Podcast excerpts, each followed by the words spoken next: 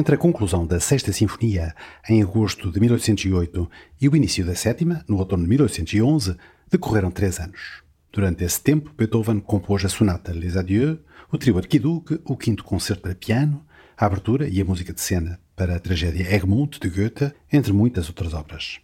Foram três anos ricos em acontecimentos, dos quais o mais desconcertante seria o projeto de ir para Kassel tornar-se mestre de capela de Jérôme Bonaparte, irmão do imperador francês projeto que abandonou graças ao contrato assinado com três aristocratas para garantir a sua permanência em Viena. Pouco depois de concluir a Sétima Sinfonia, Beethoven escrevia as cartas à imortal bem-amada, esse documento extraordinário que permanece um enigma e que fez parte do seu sonho de alcançar a felicidade conjugal, do qual desistiu para sempre. Pouco antes de se dedicar à Sétima Sinfonia, Beethoven trabalhou em duas encomendas para a inauguração do Teatro de Pest, as aberturas e música de cena para as peças Rei Estevão e As Ruínas de Atenas. A hipótese da atribuição do primado da Hungria ao seu aluno e mecenas, o arquiduque Rodolfo da Áustria, levou Beethoven a fazer plano de obter um cargo oficial, e o editor Breitkopf und Hertel sugeriu-lhe que compusesse uma sinfonia. Nenhuma dessas nomeações ocorreu, mas a ideia de compor uma sinfonia veio ao encontro dos projetos de Beethoven e daí resultaram a sétima, a oitava e mais tarde a nona sinfonias.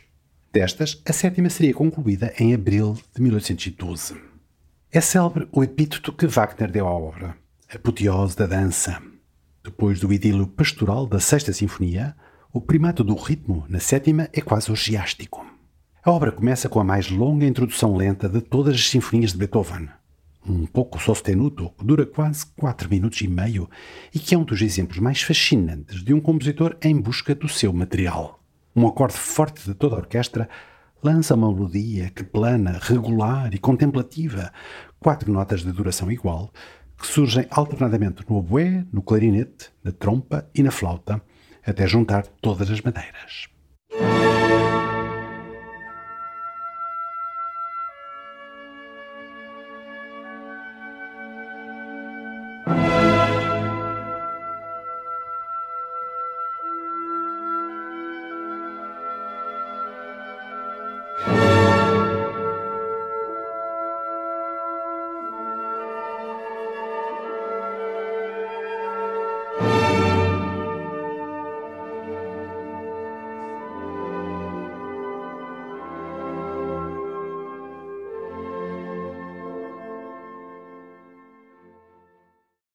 Em pianissimo, parece assistirmos a esse milagre que terá sido o nascimento da vida na Terra.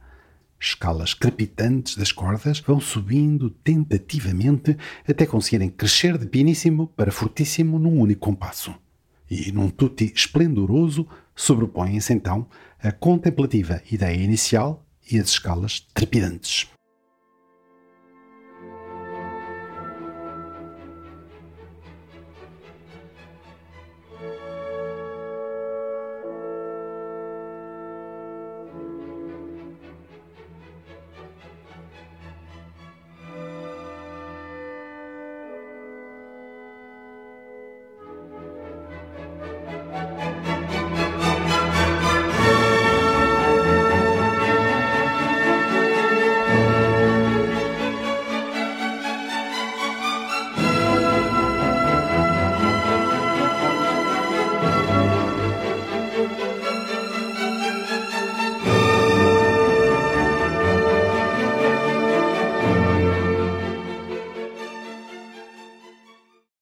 O segundo tema desta introdução, algo bucólico, é tocado pelo oboé numa tonalidade remota em relação à tónica Lá maior, Dó maior.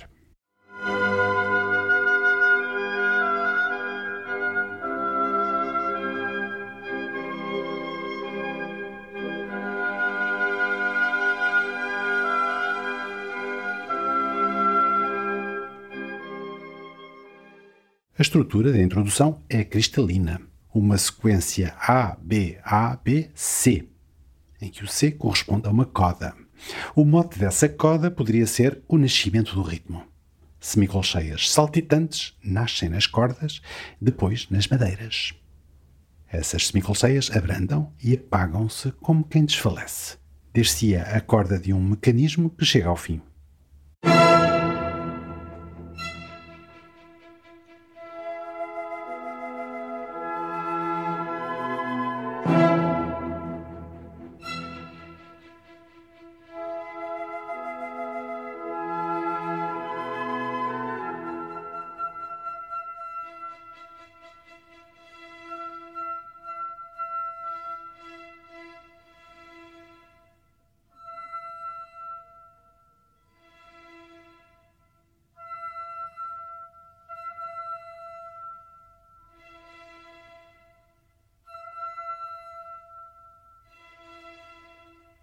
Numa teatralização do discurso sinfónico, Beethoven faz como o dramaturgo que dá a entender precisamente o oposto do que vai suceder, para conseguir, com um volte-face, o dobro do efeito. É na continuação desse desfalecimento que surge nas madeiras um novo ritmo pontuado, em compasso de 6 por 8, que vai ser o mote propulsor do andamento principal, vivace. Dessa espécie de código morse musical, nasce na flauta o tema principal do andamento, transbordante de frescura e de alegria.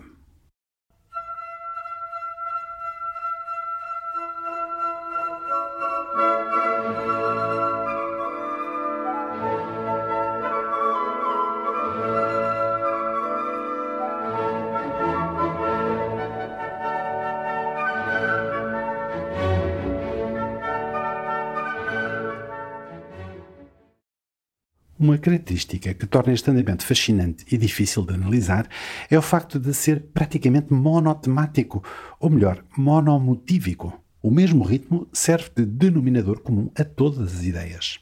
Praticamente não existe categoria tradicional de segundo tema ou mesmo de segundo grupo temático.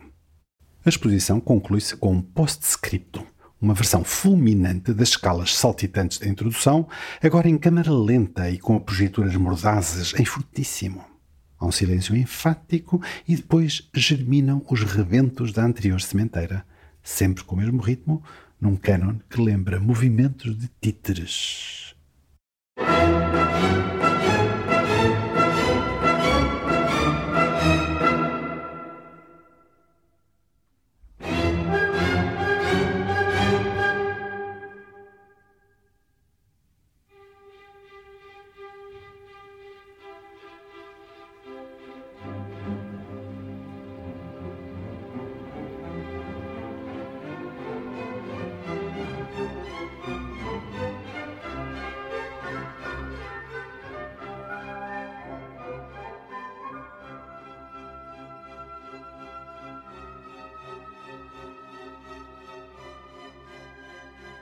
O desenvolvimento faz jus ao impulso rítmico, usando até ao limiar da demência o ritmo primordial deste andamento. Ritmo beethoveniano por excelência, que reaparecerá em glória no scherzo da nona sinfonia, e que é como que o reverso vital do fatídico ritmo do destino da quinta sinfonia, outra assinatura do compositor. A reexposição surge como um dique que se rompe, como uma esplendorosa libertação. Em vez do piano da exposição, temos um fortíssimo em que se sobrepõem os vários vetores rítmicos que nasceram ao longo do andamento. O tema inicial dos violinos, a animação de títeres nos baixos, a propulsão de semicolcheias nos segundos violinos e nas violetas, com chicotadas de sopros e tímpanos a cada dois compassos.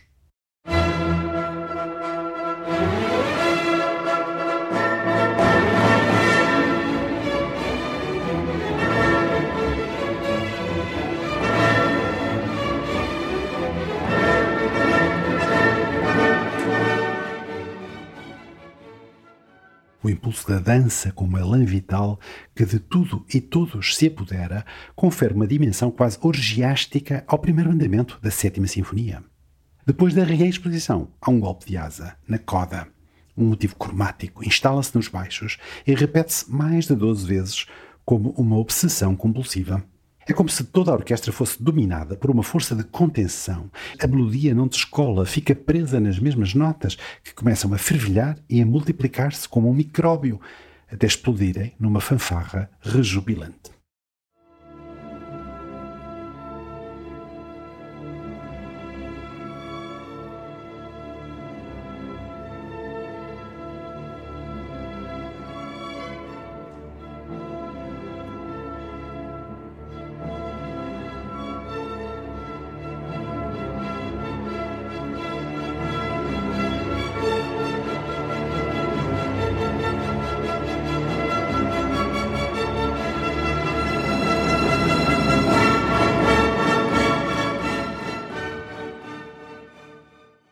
A obsessão cromática reaparece ainda neste contexto de euforia rítmica para ser exorcizada e dar ainda maior estrondo à celebração coletiva, definida por Wagner como apoteose da dança.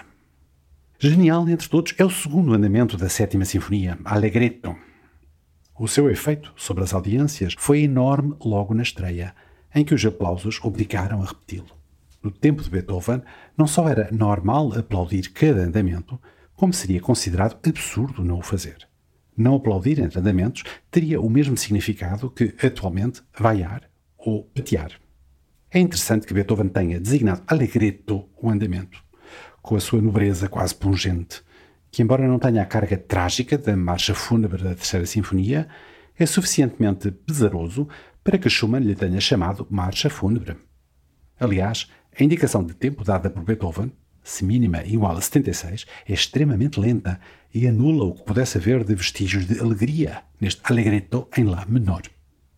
Beethoven comete a ousadia de começar o andamento com um acorde da tónica na segunda inversão, o chamado acorde de quarta e sexta, em que no baixo não está a tónica, mas sim o quinto grau. Esse acorde dá uma sensação de gravidade não resolvida, de seriedade suspensa, como uma espada de Damocles. O célebre tema, tocado a três vozes, combina o ritmo dáctilo, longa, breve, breve, e um ritmo espondeu, duas longas. Se fosse tocado num tempo rápido, seria um tema de dança, mas num tempo vagaroso e num registro grave, é fúnebre.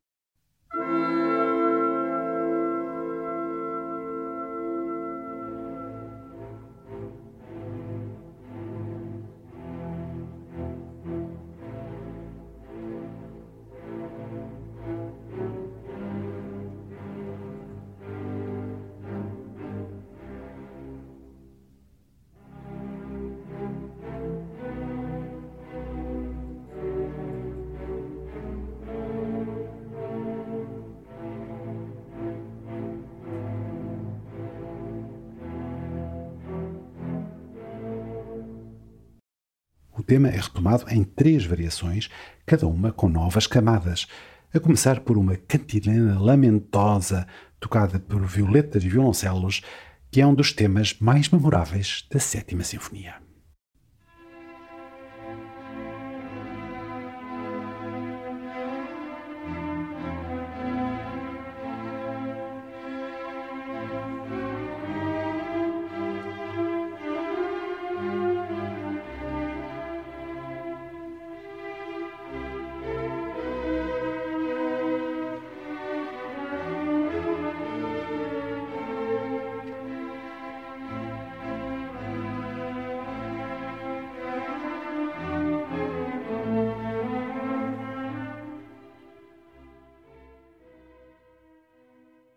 Progressão culmina na terceira variação, em que todas as camadas se sobrepõem num cosmos sonoro de poder avassalador.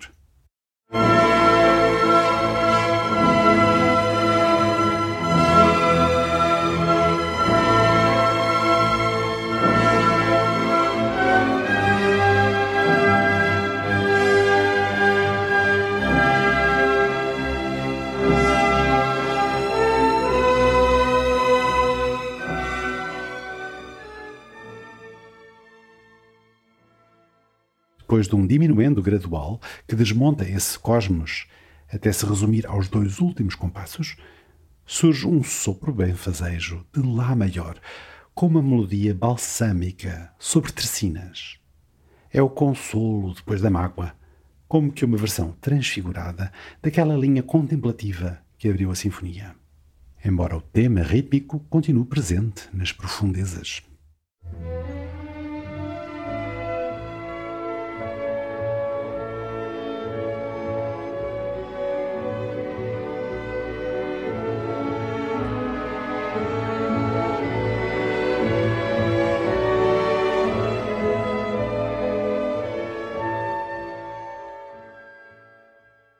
Depois de uma queda no abismo, em fortíssimo e lá menor, regressa ao tema fúnebre, pianíssimo.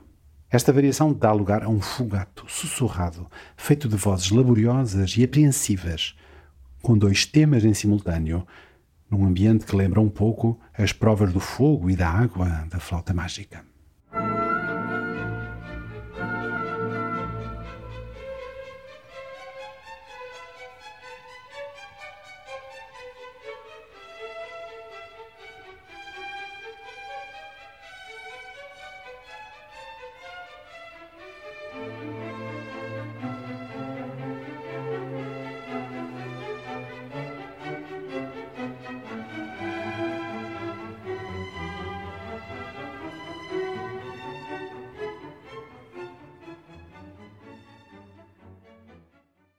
Fortíssimo da quinta variação causa um arrepio. A massa sonora, com a orquestra em peso, surge dividida em dois blocos, com os dois temas da fuga, numa das passagens mais impressionantes de toda a obra de Beethoven.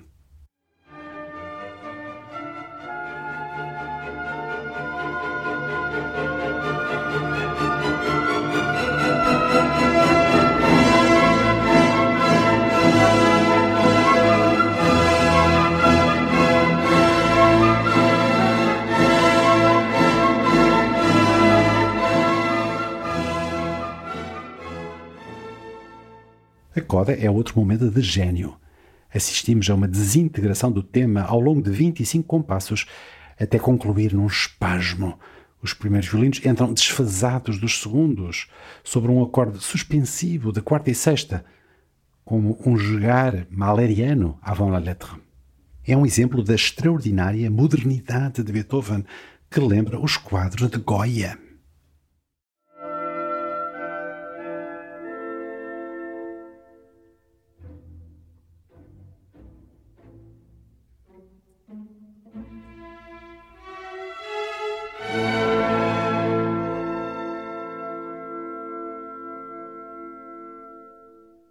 Resumindo, este andamento tem uma estrutura de forma canção alargada, A, B, A, B, A, com perfil de variações nas secções A, que são no modo menor, por oposição ao modo maior das secções B.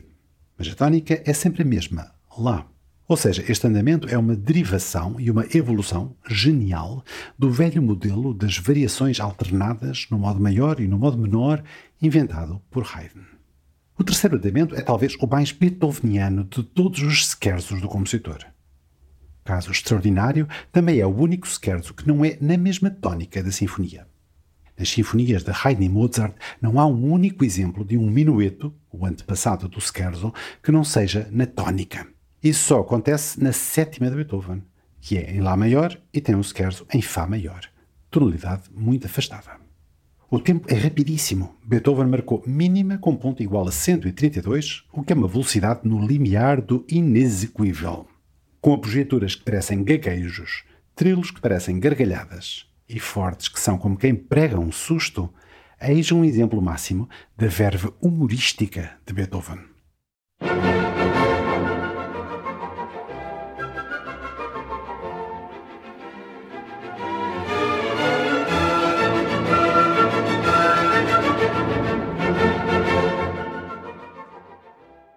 No fim do scherzo propriamente dito, a música congela-se num longo lá que serve de pano de fundo, tipo sanfona, ao trio contrastante, em Ré maior, num tempo sonolento, assai meno presto.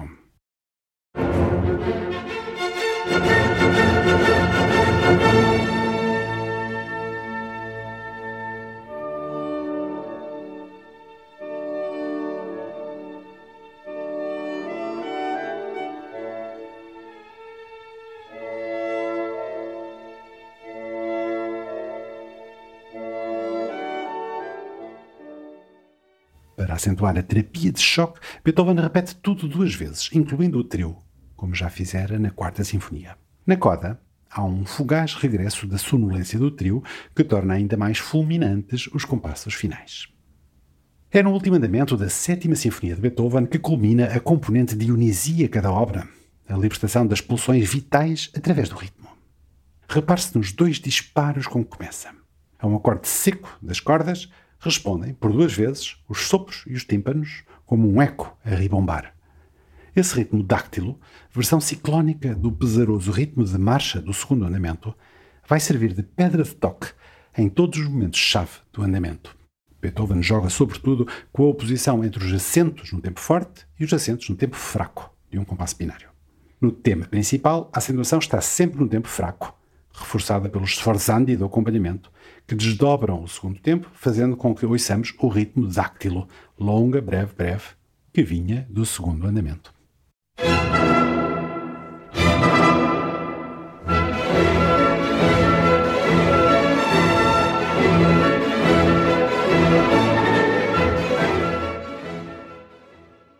Um dos fatores que contribuem para o cunho báquico deste andamento é a sistemática repetição de cada segmento de oito compassos, com um efeito contagiante, como que hipnótico. De novo, com o ritmo dos disparos iniciais, somos conduzidos a uma desbragada fanfarra que lembra as gargalhadas do deus do vinho.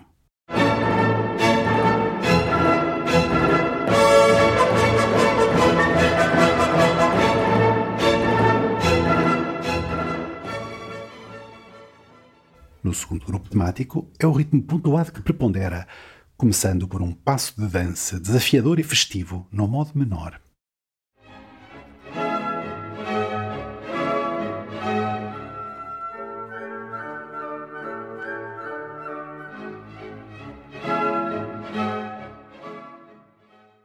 Em nenhum momento o tempo se detém nesta forma sonata, que é uma espécie de ronda sem fim. Verdadeira apoteose da dança, como lhe chamou Wagner, nos limites de um bacanal. Começada no outono de 1811 e terminada a 13 de abril de 1812, a Sétima Sinfonia só foi estreada mais de um ano e meio depois. A primeira audição deu-se a 8 de dezembro de 1813 na grande sala da Universidade de Viena, na mesma ocasião em que foi estreada a vitória do Wellington, obra de circunstância que foi um dos maiores triunfos da carreira de Beethoven, o que é compreensível numa Europa que se recompunha depois do terremoto napoleónico. Mas a Sétima Sinfonia também foi recebida entusiasticamente pela crítica e ainda hoje continua a ser uma das que mais atraem o público dos concertos. A abrir este programa da Orquestra Gulbenkian temos a abertura Egmont de Beethoven. A abertura e música de cena para a tragédia Egmont de Goethe resultaram de uma encomenda do Teatro Imperial da Corte de Viena para uma reposição, que teve lugar em 1810, dessa peça que remontava a 1888. Com a edição, logo feita pela Breitkopf und Hertel, Beethoven quis ter o cartão de visita ideal para levar a Goethe, com o qual tinha esperança de estabelecer amizade e de quem esperava um dia conseguir um livreto de ópera eventualmente a partir do seu primeiro Fausto, recém-publicado em 1808. Nem uma coisa nem outra veio a suceder, mas a música que Egmont inspirou a Beethoven veio coroar o seu período heróico. O tema da peça era do género que o inspirava: heroísmo, sacrifício, o triunfo da liberdade sobre a tirania. O enredo de Goethe é baseado no episódio caro aos holandeses, em torno da personagem histórica de Egmont, passa-se no século XVI, quando os Países Baixos, protestantes, estavam sob o domínio da Espanha católica. O imperador Carlos V abolira os direitos constitucionais dos holandeses e usava a Inquisição para perseguir os protestantes. Egmont, o general flamengo, celebrado como herói depois das suas vitórias contra os franceses, foi a Madrid apelar à tolerância da corte. Por ter dito a verdade aos tiranos, foi condenado à morte como traidor. Na peça, a amada de Egmont, Klerchen, tenta salvá-lo, mas não consegue e por isso suicida-se, enquanto a repressão recrudesce na Holanda. Mas para Goethe a história não termina em derrota. Na véspera da sua execução, Egmont sonha com uma encarnação da liberdade com o rosto de Klerchen, que lhe coloca uma coroa de louros na cabeça. Egmont sobe para o cadafalso num estado de exaltação e, para concluir o drama, Goethe prescreveu uma Sinfonia da Vitória.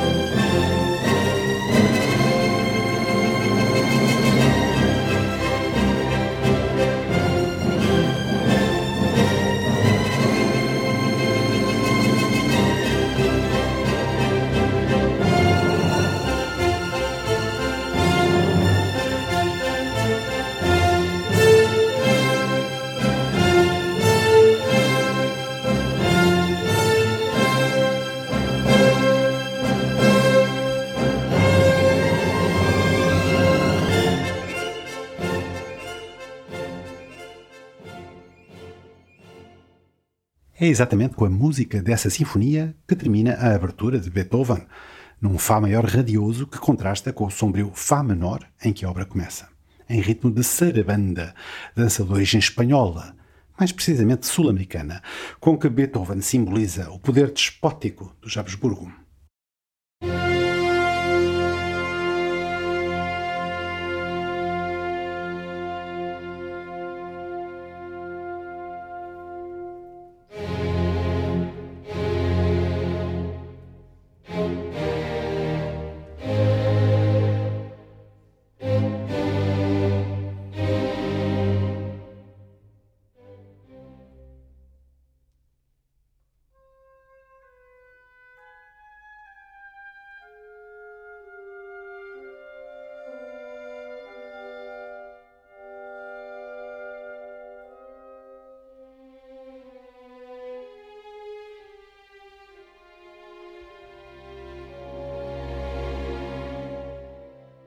Para a melhor de todas as peças em que Beethoven trabalhou, a sonoridade orquestral, grandiosa e matizada, distingue-se quer das sinfonias, quer das restantes aberturas de Beethoven, num autêntico poema sinfónico avant la lettre que sintetiza o drama e que é um dos últimos e mais relevantes frutos do estilo heroico de Beethoven.